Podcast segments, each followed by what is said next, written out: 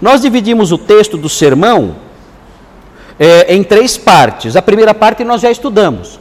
O apóstolo Paulo pregando a judeus, ele estava falando para judeus e para os tementes a Deus. Quando a Bíblia fala é, tementes a Deus, ah, nesse contexto aqui de sinagoga, nesse contexto aqui de Atos, quando a Bíblia fala de tementes a Deus, não são, não são é, quaisquer pessoas que, olha, eu tenho um certo temor de Deus, não é isso.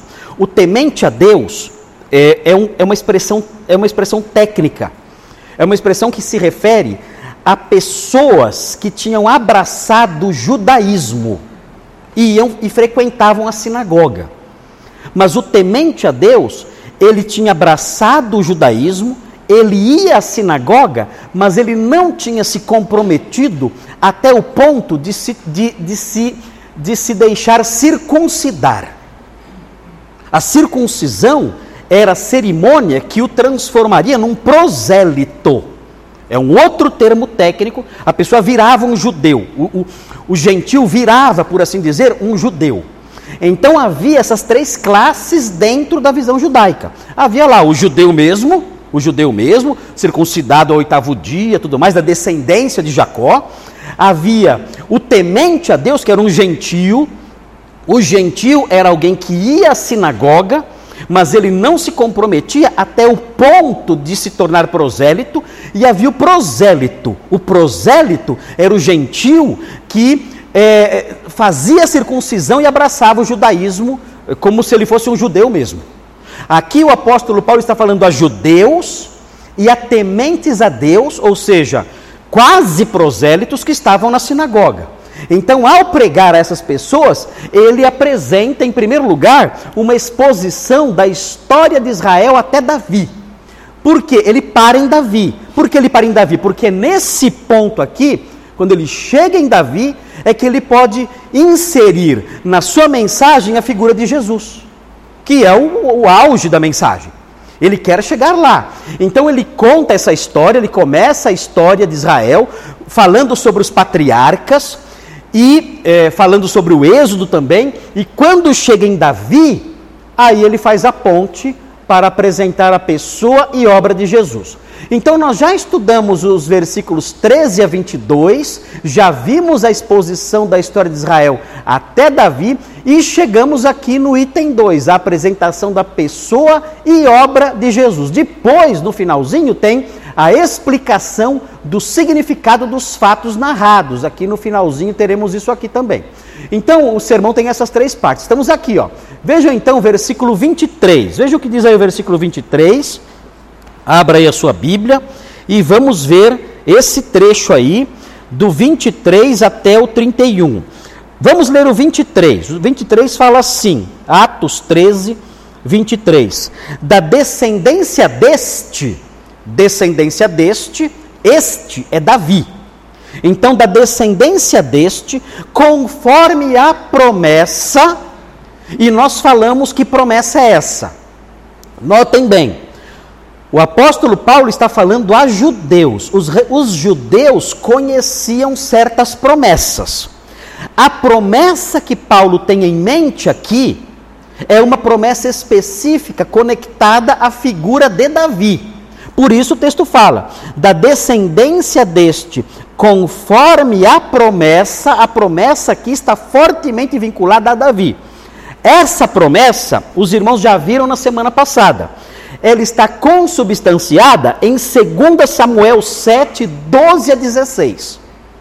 É o pacto davídico.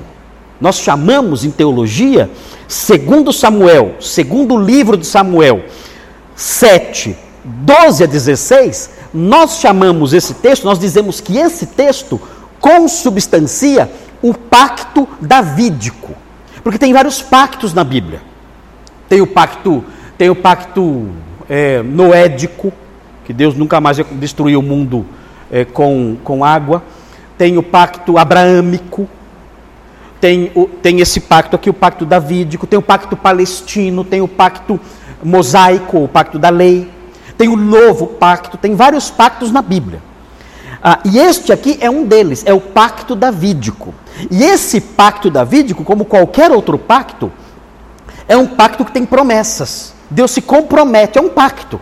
Num pacto não há, não há compromisso? Num pacto há compromisso. Então, aqui nesse pacto, existem também compromissos. Deus se compromete. E é interessante, nós dissemos na semana passada que esse pacto é um pacto incondicional. Que significa isso? Não importa o que Davi fizesse, não importava o que seus descendentes fizessem, Deus iria cumprir aquele pacto. E os pactos incondicionais são assim. Deus fala, eu vou fazer. Ah, mas e se o povo pecar? Vou fazer do mesmo jeito. E se o povo se rebelar? Vou fazer do mesmo jeito. Não tem como eu não cumprir esse pacto. Esse é o pacto incondicional. Os pactos condicionais, ou pacto, existe um pacto condicional, que é o pacto da lei, que é diferente. Ele fala assim: ó, se você obedecer à lei, você vai ficar rico e cheio de saúde. Deuteronômio 28. É assim. Se você cumprir a lei, olha a condição, olha como é um pacto condicional. Se você cumprir a lei, você vai ser cabeça e não cauda. Você vai dar emprestado e não vai emprestar. Você vai dar emprestado e não vai pedir emprestado. Você vai ficar rico, vai chover muito, os seus celeiros vão transbordar, você vai ter muitos filhos, você vai plantar as vinhas e vai comer e beber delas, você vai ser o homem mais feliz da terra e essa nação vai, vai explodir de tanto progresso. Agora, se você desobedecer, vai parar de chover, não vai chover mais, você vai começar a passar fome. Nas guerras você vai perder sempre. Eu vou te cobrir de doenças, se você não obedecer. E no final você será exilado, levado para uma terra distante e será vendido como escravo. Esse era o pacto da lei. Era condicional. Eu abençoo se você obedecer. Se você não obedecer, eu amaldiçoo. O que eles fizeram? Obedecer ou desobedecer? Desobedeceram. Aí dá para entender por que veio o exílio babilônico. Por que veio o exílio babilônico? Era promessa. Se você desobedecer, você vai ser vendido como escravo. É simples. Desobedeceram, o exílio veio. Como é que os profetas sabiam que o exílio viria? Ah, eles adivinharam. Não é que eles adivinharam. Estava escrito. Eu já tinha revelado isso. E Jeremias falava, eu sei que vai vir o exílio. Mas como é que você sabe? Você adivinhou? Não, eu sei. Eu sei porque está escrito.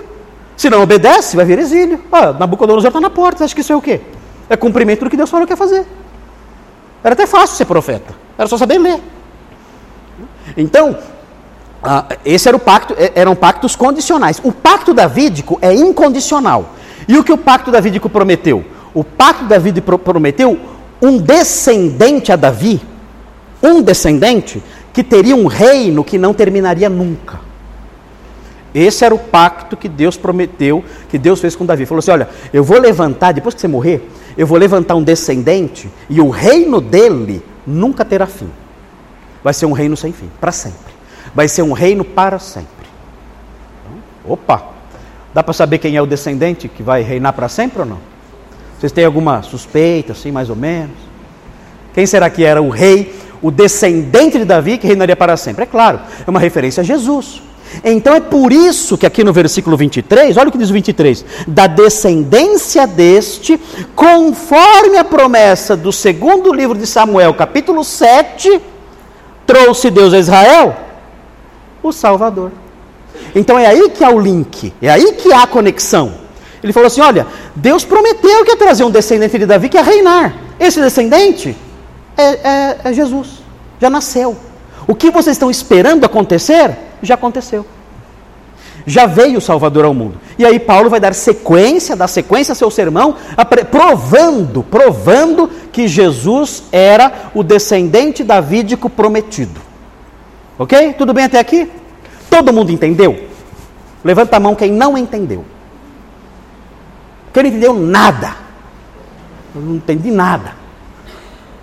Todo mundo entendeu então. Posso continuar? Ok. Então olhe o texto de novo. Olhe o texto de novo. E veja o que diz aí no versículo 23, segunda parte. Fala assim: Trouxe Deus a Israel o Salvador. Essa palavrinha é importante. Aqui ele não fala, ele não usa a expressão Messias, ou ungido, ou Cristo. Ele usa a expressão Salvador. E é importante entender o que essa palavra criava na cabeça da audiência judaica.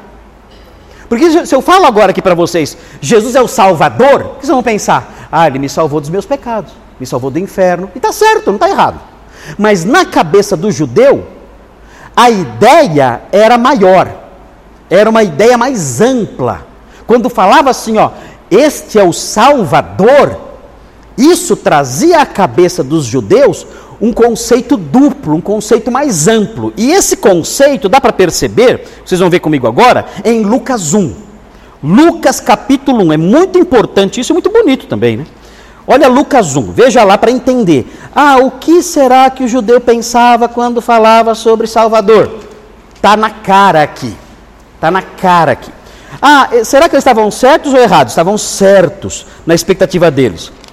Estavam certos. E aqui em Lucas 1, nós temos aqui, nós temos aqui uma, uma, uma expressão dessa expectativa na pessoa de Zacarias. Quem sabe quem foi Zacarias? Pai de João Batista. O pai de João Batista, quando recebeu, né, toda, quando foi, descobriu que ele era um instrumento para que João Batista viesse ao mundo e tudo mais, ele enunciou um cântico. O cântico está no versículo 67 em diante. Então, no versículo 67 em diante, dá para entender o que o judeu esperava de um Salvador. Veja então, veja aí, eu vou ler o 67. Zacarias, seu pai, cheio do Espírito Santo, profetizou dizendo: Bendito seja o Senhor Deus de Israel, porque visitou e redimiu o seu povo, e nos suscitou plena e poderosa salvação na casa de Davi, seu servo. Olha aqui, ele está falando sobre salvação, a salvação conectada à promessa de 2 Samuel 7.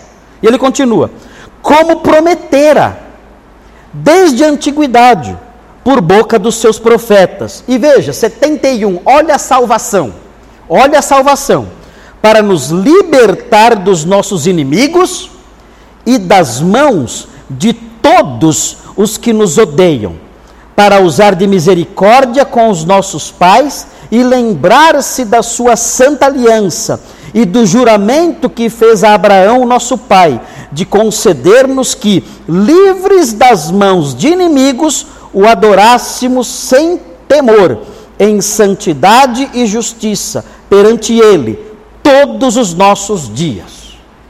Que salvação é essa aqui? Salvação o quê? Isso aqui é uma salvação, é, podemos falar assim, né? É uma salvação política. Ele está dizendo: olha, o Senhor prometeu que ia levantar um libertador que iria nos livrar das mãos dos nossos opressores. Quem eram os opressores na época? Os romanos. Sempre teve opressor sobre o povo de Israel, né? sempre teve lá impérios que dominavam, que oprimiam e tudo mais. Então aqui, é, é, Zacarias está dizendo: olha, o Senhor levantou aquele que vai nos livrar dos nossos opressores. E como é que ele esperava isso? Simples. Era só lembrar? É fácil. É só lembrar da promessa feita a Davi. A promessa feita a Davi diz o seguinte: olha, o seu descendente será rei e ele governará para sempre. E quando nós olhamos outros detalhes sobre o reino desse descendente de Davi, o texto dos Salmos especialmente fala assim: olha, ele vai governar as nações com cetro de ferro e ele as regerá com cetro de ferro. Então, os, eh, os homens, os judeus piedosos da época de Davi aguardavam isso. Um Messias, descendente de Davi, que iria libertar o povo dos opressores de Israel, iria governar para sempre em Jerusalém com cetro de ferro. E ele dizia, inclusive Isaías falava, Isaías tinha dito que durante o reinado dele as nações iriam transformar as suas armas em arados. E Isaías também dizia que ah, durante o reinado dele haveria paz sem fim sobre toda a terra. E toda, e toda a terra iria se encher do conhecimento e da glória do Senhor, como as águas cobrem o mar. Então era um reino maravilhoso que eles esperavam. Eles aguardavam um reino simplesmente fantástico, com um rei soberano, descendente de Davi, poderosíssimo, governando em Jerusalém com um cetro de ferro, com uma autoridade inatacável, e um reino que era um reino de paz, um reino de poder, de justiça, um reino de paz e um reino global. sobre toda a terra. Um reino em que o conhecimento de Deus ia se espalhar por todo o mundo. Então, é algo maravilhoso isso aqui. É algo maravilhoso. A expectativa de salvação messiânica dos judeus era algo simplesmente fantástico. Um reino. Um reino em que você não tem, sei lá, Emmanuel Macron. Você não tem Luiz Inácio. Você não tem. Não é isso. Tudo. Joga fora isso aí. Você tem o que? Você tem Cristo, o próprio Senhor Jesus, governando como um rei supremo, governando em Jerusalém, para sempre. Governando ali, com cetro de ferro, com autoridade, com justiça e com paz. Então, Zacarias aqui mostra essa dimensão do conceito de salvação. Na cabeça do judeu, então, isso também é salvação. Só isso? Não, não é só isso. Para ver a sequência, é, para ver a amplitude do conceito, tem que continuar lendo. Olha o versículo 76. 76. Tu, menino, falando aqui de João Batista, serás chamado profeta do Altíssimo, porque precederás o Senhor, preparando-lhe os caminhos para dar ao seu povo conhecimento da salvação. De novo. E agora veja a sequência: no redimi-lo dos seus pecados. Ah. Então aqui o conceito de salvação ampliou. Não é só a salvação dos opressores, dos, dos, dos, dos governantes cruéis que oprimiam Judá e Jerusalém. Não, não é isso além disso, além disso, a salvação dos pecados. 78. Graças à entranhável misericórdia de nosso Deus, pelo qual nos visitará o sol nascente das alturas, para alumiar os que jazem nas trevas e na sombra da morte, e dirigir os nossos pés pelo caminho da paz. Olha coisa linda isso aqui. Fala, olha, o sol nascente das alturas vai nos, vai nos visitar para iluminar o nosso caminho e nos dirigir no caminho da paz e nos redimir dos nossos pecados. É bonito isso aqui. É bonito. Essa era a expectativa então do judeu. Então o judeu piedoso conhecia a Bíblia, ele falava o que? Olha, o Messias vai nos livrar de duas coisas. O Messias vai nos livrar desse sistema perverso que governa o mundo e que nos oprime e que oprime os servos de Deus. O Messias vai nos livrar disso porque ele vai inaugurar um reino inabalável e o Messias vai nos livrar dos nossos pecados. Amém? Quem prefere o primeiro? Quem prefere o segundo? Quem quer os dois? Eu quero os dois. Eu quero os dois. Eu não estou legal aqui. Vocês estão legais? Vocês estão se sentindo bem aqui? Vocês estão gritando Bolsonaro, volta Bolsonaro. Estão gritando isso? Ninguém está gritando isso. Ninguém quer isso aí. Ninguém, ninguém quer nada disso. O crente não quer nada disso. O que o crente quer? Vem Bolsonaro? É isso, que, é isso que o crente quer? Não, ele quer o quê? Vem o quê? Vem Jesus, vem Senhor Jesus. É isso que eu quero. Porque eu sei que a vinda de Jesus, a vinda de Jesus envolve redenção política. A Bíblia fala em Mateus 25, quando ele chegar, ele vai estabelecer o seu reino, o seu trono nesta terra. O texto de Mateus 25 fala: quando o filho do homem chegar, ele se assentará no trono da sua glória.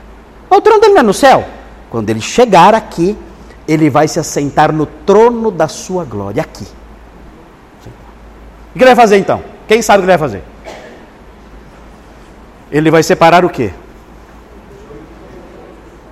Ele vai separar, separar as ovelhas dos bodes. Para começar o reino dele. Reino dele não começa com bode. Não começa. Reino dele não entra bode. Se você é bode, sinto muito. Abraço. Vai viver a sua bodice em outro lugar. Mas aqui no reino de Jesus não tem bode só ovelha. Então ele vai separar as ovelhas dos bodes e vai dizer às ovelhas: Vinde benditos de meu Pai, tomem posse do reino que vos está preparado desde antes da fundação do mundo. E o que ele vai dizer para os bodes? Apartai-vos de mim. Apartai-vos de mim, palmeirenses. É isso que ele vai falar? Não. Hã? Malditos, é a mesma coisa. Hã? Malditos. Hã? Para o fogo eterno destinado para o diabo e seus anjos. É isso. É assim, é simples. O rei vai fazer isso, é, é o primeiro ato não é um ato muito democrático, né? mas é o primeiro ato do rei ao se estabelecer aqui, vai ser esse. É o primeiro ato político do rei. É um expurgo. Ele vai separar ovelhas dos bodes e dizer: ó, no reino só entram as ovelhas. É isso. E começa o reino então. Então, os judeus aguardavam isso. Aguardavam esse rei e, e um rei que libertaria não só politicamente, mas também um rei que libertaria do pecado. Muito bem, então lembrem-se disso aí. Agora notem bem, notem bem. Jesus veio, veio. Ele começou a libertação, o trabalho de libertação e de salvação, sim ou não? Ele começou por onde? Pela, pela libertação política ou pela libertação espiritual? Hã? Espiritual. Ah, é, é isso que deixou os judeus incomodados. Eles queriam o que primeiro? Eles queriam, eles queriam a libertação política. Com o romano descendo porreta em cima deles, eles queriam, eles queriam se libertar do, da questão política. É isso que eles queriam. A questão espiritual não estava interessando muito para eles. Então, notem, é interessante observar isso. Até os, até os discípulos não entenderam. Quando Jesus morreu, os discípulos ficaram perplexos, dizendo: Mas e agora? Mas deu tudo errado. Deu tudo errado. Quando eles não entenderam, Jesus apareceu para eles. E aí ele fala em Lucas 24. Olha Lucas 24. Olha que legal isso aqui. Olha que legal, isso aqui é muito legal. Tem que entender, é ler a Bíblia da perspectiva dos judeus da época. Veja aí Lucas 24. Olha o que acontece. Lucas 24, 44. Olha aí. Jesus apareceu para eles, comeu na presença deles, depois de ressurreto. Olha o que ele falou. Olha o que ele falou aqui. Disse assim: a seguir, Lucas 24, 44. Fala assim: a seguir, Jesus lhes disse. E aí vem: são estas as palavras que eu vos falei, estando ainda convosco. Importava se cumprisse tudo que de mim está escrito na lei de Moisés, nos profetas e nos Salmos. Então lhes abriu o entendimento para compreenderem as Escrituras e lhes disse: Assim está escrito, que o Cristo havia de padecer e ressuscitar dentre os mortos no terceiro dia, e que em seu nome se pregasse arrependimento para remissão de pecados a todas as nações, começando de Jerusalém. Ou seja, ele está dizendo: olha, a primeira obra que eu tinha que realizar era a obra de libertação do quê? Dos opressores ou do pecado? Do pecado. Foi isso eu já fiz. Ele, ele fala para eles: olha, era necessário que isso acontecesse, eu tinha que morrer. Ao morrer, eu cumpri as promessas. Eu tinha que morrer para realizar a remissão dos pecados. Vocês não estão entendendo. Como Messias, eu, eu tenho duas obras de libertação uma obra de libertação espiritual, que é a mais importante e que eu realizei agora. E essa obra de libertação do pecado requeria a minha morte. Por isso a minha morte não foi um acidente.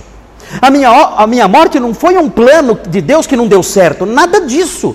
A minha morte estava predita nos profetas. Os profetas já tinham dito que eu tinha que morrer. E eu vim para isso. Porque pela minha morte é possível agora a remissão dos pecados. Está resolvido. Agora tem que anunciar ao mundo, para que as pessoas creiam e sejam salvos dos seus pecados. E é isso. É essa, essa, essa minha obra já começou, e começou pela salvação espiritual. Ok.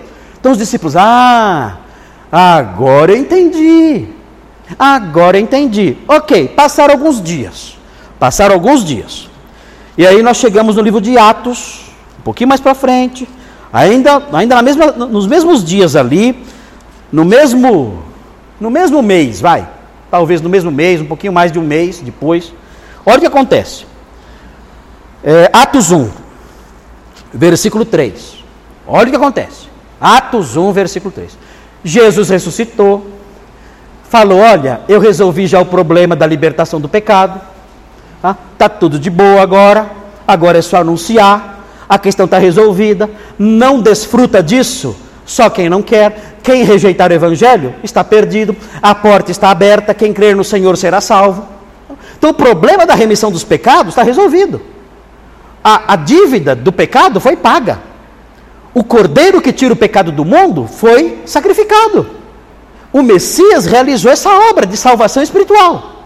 Agora veja o que acontece. Nesse mesmo tempo, ele continua conversando com os discípulos durante cerca de 40 dias, é muito tempo. Ele, ele se encontrou com os discípulos, depois de ressurreto, cerca de 40 dias. Ou seja, os discípulos não tinham dúvida nenhuma de que Jesus tinha ressuscitado. Não era uma aparição em sonho, estavam dormindo, ah, eu vi Jesus, não era isso. Eles andaram com ele, comeram com ele. 40 dias. Sabe o que é isso? Não dava para duvidar que ele tinha ressuscitado, não tinha como.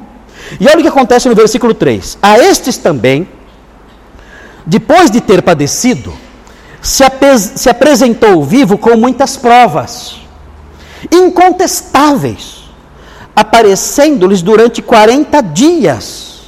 É muito tempo. E olhe sobre o que ele falava nesses 40 dias. Olha só o assunto da conversa.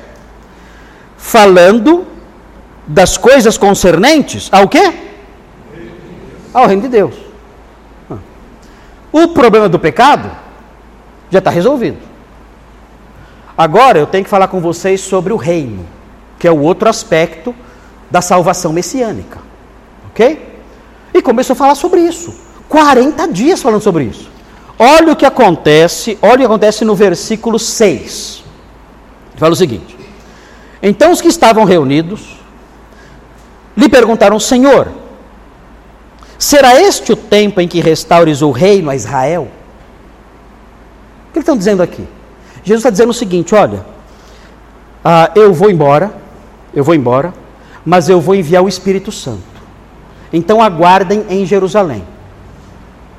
Eles pensaram assim: Senhor, tá, então o senhor vai embora? Vou, vai embora. Certeza que o senhor vai embora? Certeza. Não está faltando nada. Não está faltando nada. O senhor vai embora. Eu vou embora, mas eu vou enviar o Espírito Santo. Aguardem em Jerusalém. Ok. Então, Senhor, é assim. Quando esse Espírito Santo vier, é, é aí então que o reino, que é a segunda parte né, da salvação messiânica, vai se cumprir. Certo? Porque acho que o senhor está esquecendo um detalhe, né? O senhor está indo embora, falando para a gente esperar o Espírito Santo aqui. E não fala mais nada. E falou tanto sobre o reino e está indo embora. É, é, o, o que, como é que vai ser isso? Como é que vai ser isso? É nessa época, quando o Espírito Santo chegar, quando ele chegar, então aí estabelece o reino. Qual foi a resposta de Jesus? Está escrito aí. Sete. Respondeu-lhes: Não vos compete conhecer tempos ou épocas que o Pai reservou pela sua exclusiva autoridade. O que ele está dizendo aqui? O tempo da minha salvação política não é da conta de vocês saber quando vai começar. Ah, é? É. Tchau. E nós estamos aguardando até? Quando vai ser? Não sabia. Queria que fosse amanhã. Né? Antes do aumento da gasolina. Não sabemos. Então é assim, é assim. A salvação da expectativa judaica era dupla: salvação de pecado e salvação política. Jesus veio salvar em que aspecto? No aspecto duplo: salvação de pecado e salvação política. A salvação de pecados ele realizou? Sim. Está prontinha? Falta alguma coisa? Como é que eu sei que não falta? Ele falou. O que, que ele falou? Está consumado. Ele terminou a obra de salvação. Acabou. Acabou. Agora, e a salvação da opressão política? Essa, essa salvação ainda não se realizou. Os discípulos ficaram apreensivos: Senhor, a, a oração de Zacarias lá, está faltando um pedaço. Quando que vai ser? Ele disse: Não interessa para vocês o dia. Não interessa. Aguardem, eu não vou dizer quando vai ser. E foi embora. E nós estamos aguardando até hoje. Nós, nós, como que é a oração do Pai Nosso? Pai nosso que estás no céu, santificado seja o teu nome. O que, que vem depois? Venha o quê? Venha o teu reino. Essa é a nossa oração. Qual é a última oração da Bíblia? Vem, Senhor Jesus. Estamos aguardando até hoje. É salvação isso? É salvação. É, é, a, Bíblia fala que a criação, olha que coisa linda, Romanos 8 fala que a criação geme aguardando esse dia, porque a, a, a criação está sofrendo, gemendo angústias até agora e dores de parto até agora, aguardando intensamente a libertação dos filhos de Deus. A criação geme.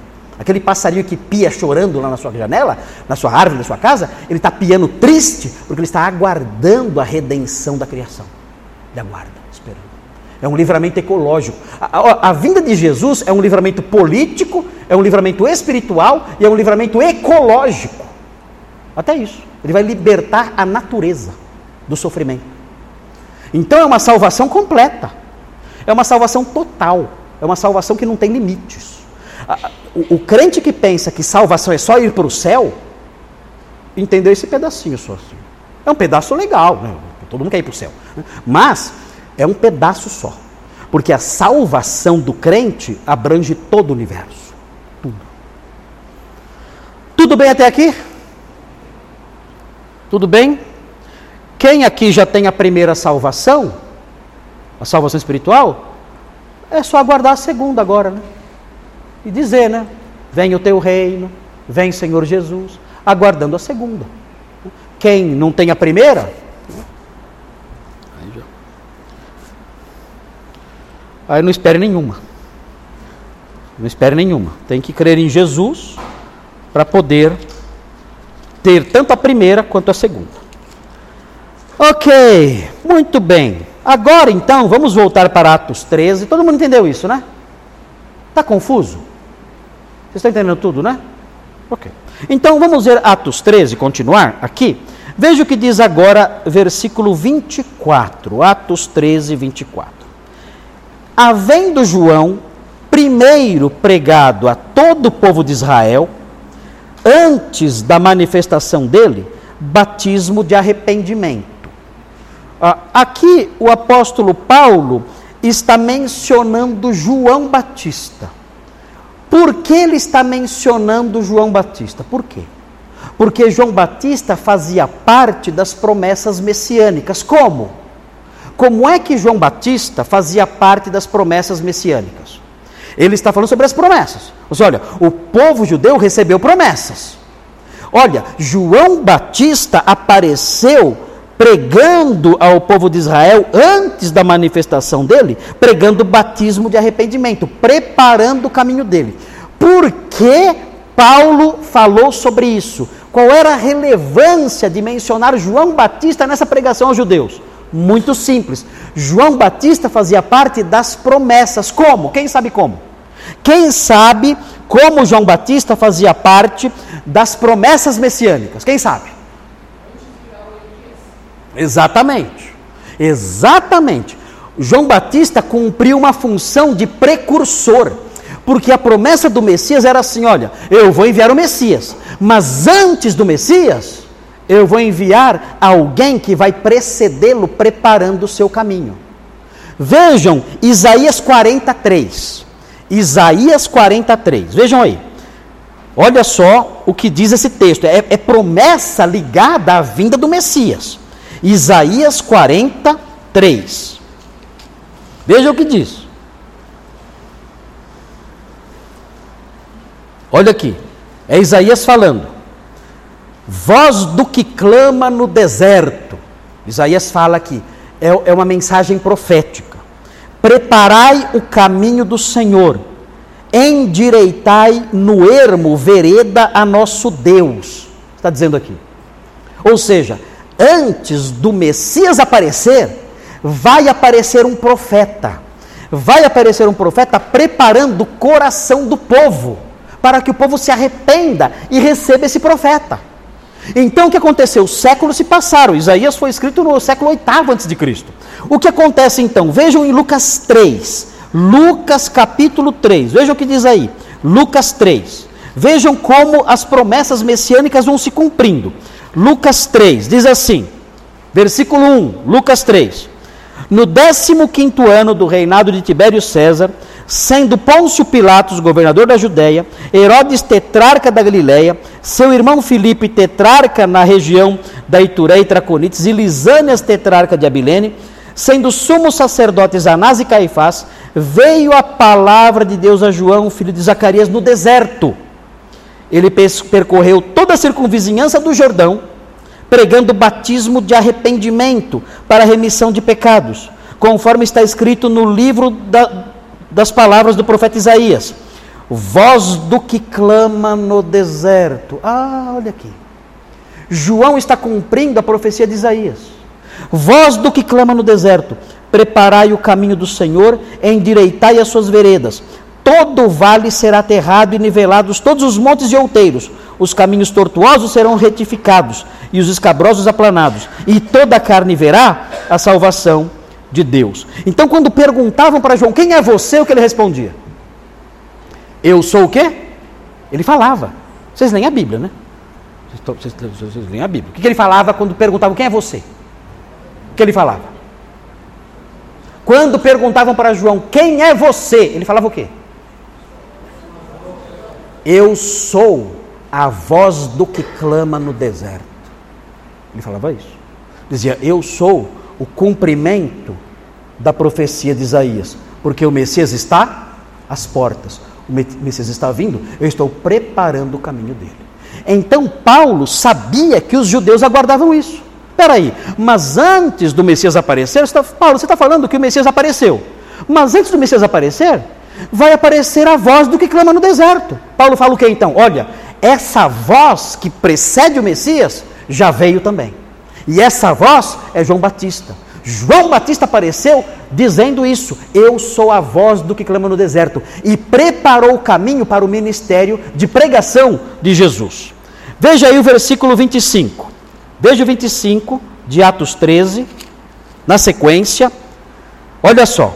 Mas ao completar João a sua carreira, dizia: Não sou quem supondes, mas após mim vem aquele de cujos pés não sou digno de desatar as sandálias.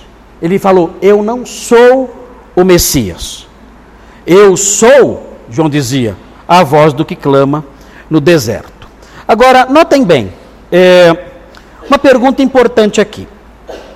É, será que João, João, era conhecido ah, de judeus que moravam em lugares distantes. Aqui, por exemplo, Paulo está pregando na Turquia. Paulo está pregando na Turquia, João pregou em, perto de Jerusalém, próximo do Rio Jordão. Será que João era conhecido? Porque Paulo fala sobre ele como se ele fosse conhecido, não fala? Só apareceu João, tal, tal, tal, pregando. Será que João era conhecido? Vocês acham? Sim ou não? Não? Era conhecido. Sabe como a gente sabe que ele era conhecido? A gente sabe que João era conhecido porque, se vocês olharem o capítulo 19 de Atos, Atos 19, vocês vão ver que o apóstolo Paulo encontrou alguns, alguns seguidores de João em Éfeso. Olha o que fala aqui. Aconteceu que, Atos 19, 1. Aconteceu que, estando Apolo em Corinto, Paulo, tendo passado pelas regiões mais altas, chegou a Éfeso e, achando ali alguns discípulos, perguntou-lhes: Recebestes porventura o Espírito Santo quando crestes? Ao que lhe responderam: Pelo contrário, nem mesmo ouvimos que existe o Espírito Santo. Então Paulo perguntou: Em que, pois, fostes batizados? Responderam: No batismo de João. Eles estavam em Éfeso. Tem mapa aí? Tem mapa aí? Alô? Tem mapa aí? Não tem mapa aí? Não tem? Não tem mapa. Ok. Mas ó, se vocês olharem na sua Bíblia, vocês vão ver a distância entre Palestina e Turquia. Então tem, tem a, a Palestina está aqui, nesta minha mão aqui. A Turquia está aqui. Aqui onde está o meu dedão aqui, ó, tá? Aqui é Antioquia da Pisídia. Aqui onde está o meu dedinho é Éfeso. É mais longe ainda. João trabalhou aqui, ó, onde está minha mão aqui tremendo. Era longe, longe, mas ele era conhecido não só aqui em Antioquia da Pisídia, mas aqui também em Éfeso, aqui mais para cima um pouco, mas na parte mais é, o, parte mais ocidental da Turquia, aqui, né, desse lado aqui, bem perto do litoral. Ele, era Éfeso. Então, João era muito conhecido. E outra coisa, outra pergunta importante. Outra pergunta importante. Além de ser conhecido, não só na Palestina, mas em regiões distantes da Palestina, como um profeta de Deus que pregou ali nos dias de Jesus, João era respeitado pelos judeus. Vocês acham? Sim ou não? Por judeu incrédulo ele era respeitado? Sim ou não? Como é que vocês sabem? Hã? Ah, exatamente. Nossa, você é esperto. É isso aí, o cara que lê a Bíblia é assim, pegou na hora. Olha, eh, eu vou mostrar aqui o texto aqui. Olha só o que acontece em Mateus 21. Muito bem. Olha o que acontece em Mateus 21 para vocês verem como João era respeitado. Pelos judeus, inclusive, que viam Jesus como um pregador normal. Olha Mateus 21. Mateus 21. João era muito respeitado. Olha só. Mateus 21. Versículo 25. É, começa com o 23. Olha o 23. Tendo Jesus chegado ao templo, estando já ensinando, acercaram-se dele os principais sacerdotes e os anciãos do povo, perguntando: Com que autoridade fazes estas coisas? E quem te deu essa autoridade? E Jesus lhes respondeu: Eu também vos farei uma pergunta. Se me responderdes, também eu vos direi com que autoridade faço estas coisas. De onde era o batismo de João? Do céu ou dos homens? E discorriam entre si. Se dissermos do céu, ele nos dirá: então por que não acreditastes nele? E se dissermos dos homens, é para temer o povo, porque todos consideram João como profeta. Olha aí, ele era respeitado ou não era? O que eles responderam então? O que eles responderam? Não sei. Ah, safado. Vocês são mestres aí de Israel, sabem tudo? E vocês não, vocês não sabem isso. Né? Fugiram da raia, né? Jesus foi muito esperto, colocou eles numa armadilha, eles não souberam responder. Mas olha, olha só que interessante isso aqui no versículo 26. Eles tiveram medo do povo, porque o povo respeitava João demais. Então, isso é importante aqui. O que Paulo está dizendo? Ele está dizendo o seguinte: olha, o que eu estou anunciando para vocês não é uma mensagem, uma mensagem solta, não é. Essa mensagem que estou anunciando para vocês tem um testemunho antigo. Que testemunho antigo é esse? É o testemunho ligado às promessas feitas a Davi. Davi recebeu promessas, e eu estou falando para vocês dessas promessas se cumprindo. Inclusive, os, os profetas falaram que Jesus seria morto, Jesus seria rejeitado, isso tudo aconteceu. Então, estou falando para vocês uma, uma, uma mensagem que não nasceu na minha cabeça agora, eu comecei a falar, não. É algo antigo, conectado às, às escrituras sagradas, às antigas escrituras judaicas. E mais, e mais, eu não estou sozinho dizendo isso. Já ouviram falar de João Batista? Já. Vocês respeitam João Batista? Sim. Vocês consideram João Batista um profeta? Sim. Ele falou a mesma coisa. João Batista pregou a mesma coisa. O meu testemunho não é isolado. O que eu estou falando tem grande fundamento, forte fundamento antigo e atual. João Batista anunciou Jesus como o Messias. Ele disse: Eu não sou o Messias, o Messias é ele. Ele é o Cordeiro de Deus que tira o pecado do mundo. Então, o que Paulo está fazendo aqui? Ele está mostrando a autoridade da sua mensagem. aos judeus. E os judeus estão observando isso. Mas de fato, as promessas falam sobre isso. De fato, João Batista disse essas coisas, e ele é um profeta reconhecido de Deus. Esse Paulo acertou. Miserável. Acertou. Não é que esse homem está falando a verdade? Então o que Paulo está fazendo aqui? Paulo está mostrando para os judeus os fundamentos legítimos da pregação que ele está anunciando. E, e, e esses fundamentos legítimos da pregação que ele está anunciando passa em primeiro lugar pelo testemunho das Escrituras e depois pelo testemunho de um grande homem de Deus. Então é muito interessante isso aqui. Talvez nós possamos aprender com isso. Talvez possamos aprender com isso. Você tem tempo para pregar o evangelho. Você fala assim: olha, eu eu vou pregar o evangelho para alguém como Paulo fez. Eu vou marcar um dia. Então você vai chamar sua família. Pessoal, vem aqui em casa, vou dar um churrasco aqui. Tá? Chegou a picanha, eu vou dar um churrascão aqui. E eu quero, depois do churrasco, eu quero sentar com vocês aqui na minha sala e eu quero fazer uma exposição para vocês da minha fé. Já fez isso alguma vez? Faça. Faça. O churrasco é só a isca. E você fala, olha, só que tem o seguinte, não tem armadilhas. Vocês vêm, vai ter o churrasco, tá? eu vou pagar tudo, eu vou pagar. Vou pagar, tá? que seja carne moída, mas eu vou pagar tá? com tubaína, eu pago a tubaína, tudo. E, e só que saibam isso, saibam disso. Num dado momento, depois do almoço, ninguém vai embora. Porque eu vou reunir com vocês. Eu vou reunir com vocês e eu quero fazer uma exposição para vocês da fé cristã, à luz das Escrituras. Vocês vão, me, vocês vão me dar, vocês vão me dar de 40 minutos a uma hora e vocês vão prestar atenção. Ficar quietos, prestando atenção. E eu vou explicar o evangelho para vocês. Vocês topam? Vocês vão? Vamos. Vai ter churrasco? Vai. Então nós vamos. E aí vem a sua família em casa, ou seus amigos do seu trabalho, ou o pessoal do seu condomínio. Enfim, você chama aquelas pessoas lá. Aí você dá o churrasco, não vai enganar ninguém, né? Chegar ela vai dar pastel, não, não dá, né? Dá o churrasco para eles. Outra coisa, enfim, o jantar, não sei. E aí você fala assim: olha, agora eu quero sentar com vocês, sentem-se aí. Ah, vou ter que ir embora. Tranca a porta aí. Trancou, não vai ninguém. As crianças, as crianças lá para o quarto, sobe daqui, sobe daqui. Tudo. Agora nós vamos ter uma conversa aqui. Eu vou, eu vou expor para vocês a fé genuína. Ok, eles vão sentar e vão ouvir. Você tem 40 minutos. Ah, isso é uma maravilha. É diferente daquela pregação mais relâmpago, que você prega no, no, no, no ponto de ônibus, né? que você prega no, metrô. É, aquela, é, é a pregação muito rápida. Não, essa é uma pregação detida, bem elaborada, você preparou. Aí você vai dizer para eles: olha, eu quero, eu quero apresentar a vocês a salvação que há em Jesus.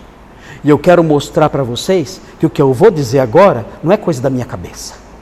O que eu vou dizer agora tem fundamento nas Escrituras Sagradas. E eu vou mostrar para vocês isso. Aí você vai selecionar os textos e mostrar com base nas Escrituras que Jesus é o Messias, é o Salvador do mundo. Até a pergunta, agora não, fica quieto escutando. No final respondo. Agora nós vamos expor isso aqui para vocês. Como Paulo fez na sinagoga. Ele explicou, todo mundo quieto ouvindo. Quando ele acabou, ficaram todos perplexos. E disseram o quê? O Paulo, volta sábado que vem para falar de novo isso aí.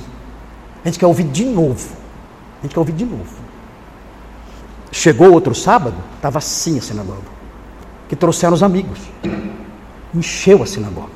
Os judeus, os, alguns judeus ficaram até com inveja. E começaram a contradizer o apóstolo Paulo. Mas o efeito foi maravilhoso. A Bíblia fala que surgiu ali um grupo que era semente de uma igreja, Antioquia da Pisídia. Inclusive a carta aos Gálatas, é bem possível que a carta aos Gálatas foi dirigida, entre outras igrejas, para a igreja de Antioquia da Pisídia. Então o que nós temos aqui no livro de Atos é uma, entre aspas, uma técnica que pode ser muito útil. Pode ser muito útil. É, é assim, é, é, meio assustador o que acontece hoje em dia. A gente, a gente faz aniversário, não faz? A gente faz aniversário em casa, não faz? Nossos aniversários são igualzinho ao aniversário do mundo. Igualzinho. Mesma coisa. Você vai no aniversário de um incrédulo, no aniversário de um crente, é a mesma coisa. Tudo igual. Tem até forró, se deixar. Se deixar, tem até forró, tem arrasta-pé. Até isso tem. A gente faz isso. Nossas reuniões tem de tudo. Tem de tudo. Aniversário de casamento, festa de casamento, tem de tudo. É, você olha, é igualzinho qualquer festa de incrédulo, está lá. É, bate igual, os incrédulos até gostam. Nossa, que legal, vou fazer igual na minha casa. É assim. Por que nós não fazemos das nossas reuniões uma oportunidade de apresentar a salvação eterna a quem está indo para o inferno sem esperança nenhuma? Por quê? Nós não somos crentes. Nós não somos o povo de Deus. Nós somos o povo escolhido. Por que não podemos agir assim? Por que não podemos ser diferentes em tudo? Tudo. Por quê? Nós temos medo da raivinha dos incrédulos, é isso? Ah, se eu fizer isso na minha casa, vai ter parente que nunca mais vai pisar aqui. Ah, é? Daí. Quem quer ser meu discípulo e não aborrecer seu pai, sua mãe, seu irmão, sua nora, por amor de mim, não pode ser meu discípulo. Grande novidade. Grande novidade que vão ficar com raiva de você na sua família. Grande novidade. Oh, eu não sabia disso. Isso foi dito para nós há dois mil anos atrás. Por que não podemos agir assim? Então é interessante, o livro de Atos ele mostra isso. Ele, o apóstolo Paulo vai, ele conversa, tudo indica que ele conversou com os, com os líderes da sinagoga. Quando os líderes da sinagoga olharam, eh, viram eles ali presentes, falaram assim: Se tendes alguma palavra para dizer ao povo, dizei-a. Por que ele falou isso? Se tendes. Eu expliquei para vocês. Esse se tendes, essa, essa construçãozinha do, do condicional com o verbo no indicativo, indica a ausência de dúvida. Ele está dizendo assim: ó, já que vocês têm uma palavrinha para dizer, sabe o que significa isso? Que o apóstolo Paulo combinou antes. Ele chamou os líderes da sinagoga e falou assim: ó, no, no sábado, será que a gente pode ter uma palavrinha? No sábado nós podemos falar alguma coisa, nós somos judeus, estamos aqui e nós queremos ter uma palavrinha na hora do sermão, depois da leitura da lei e dos profetas. Será que nós podemos falar ao povo? E os chefes da sinagoga disseram: claro, não tem problema, podem falar sim. Então eles combinaram antes. Pela construção gramatical que nós vemos lá, eles combinaram antes. E o chefe da sinagoga então foi à frente e disse: Irmãos, já que vocês têm algo a dizer ao povo, agora é o momento. E eles se levantaram e começaram a falar. Então, com isso, nós aprendemos algumas coisas. Nós aprendemos não só o conteúdo da mensagem, mas também algumas estratégias de pregação. Eu posso fazer isso também. Eu posso chegar na minha casa, para os meus parentes, como eu disse, para os meus amigos, colegas, e chamá-los e dizer: Olha, eu tenho uma palavrinha a dizer a vocês. Quero que vocês na minha casa para um almoço. E durante esse almoço, nós vamos depois do almoço nos sentar e eu quero apresentar a vocês a minha fé, o Evangelho de Jesus Cristo. Quero apresentar a vocês. Vai criar inimizades? Vai, vai. Vai ter de falar assim: eu nunca mais piso na sua casa. Vai ou não vai? Vai. Mas, e daí? Qual o problema? Nós colocamos em prática um método de anúncio da verdade que os, os apóstolos colocaram em prática e que pode ser muito útil na divulgação da fé. Muito bem, muito bem. Na próxima semana, nós vamos prosseguir vendo o versículo 26. Tem que terminar até o 31, né?